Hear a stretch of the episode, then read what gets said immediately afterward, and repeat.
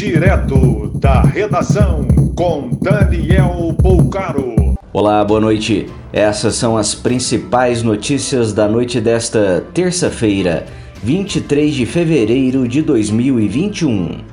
Por unanimidade, a segunda Câmara Criminal do Tribunal de Justiça do Rio de Janeiro determina afastamento de Flor Delis dos Santos Souza, do PSD, do cargo de deputada federal pelo menos até julgamento de processo em que é acusada de mandar matar o marido.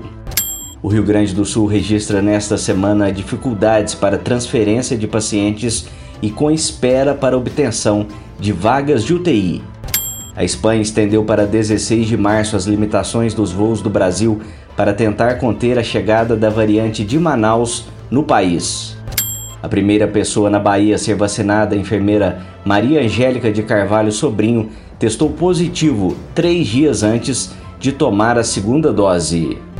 Aprovado de maneira definitiva pela Anvisa o registro da vacina da Pfizer contra o Covid.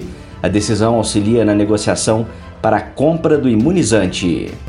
Decreto do governo de Santa Catarina regulamenta a lei que autoriza atendente de farmácia a receber e encaminhar para as autoridades denúncias de violência doméstica. O denunciante pode utilizar como código a frase preciso de máscara roxa.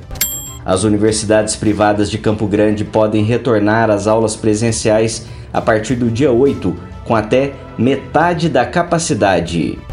O Superior Tribunal de Justiça anulou, por falta de fundamentação, a quebra de sigilo bancário e fiscal de Flávio Bolsonaro no caso das rachadinhas. O metrô de São Paulo pediu autorização para colocar à venda para as marcas os nomes das estações. O projeto para aumentar a sua fonte de receita deve durar 20 anos.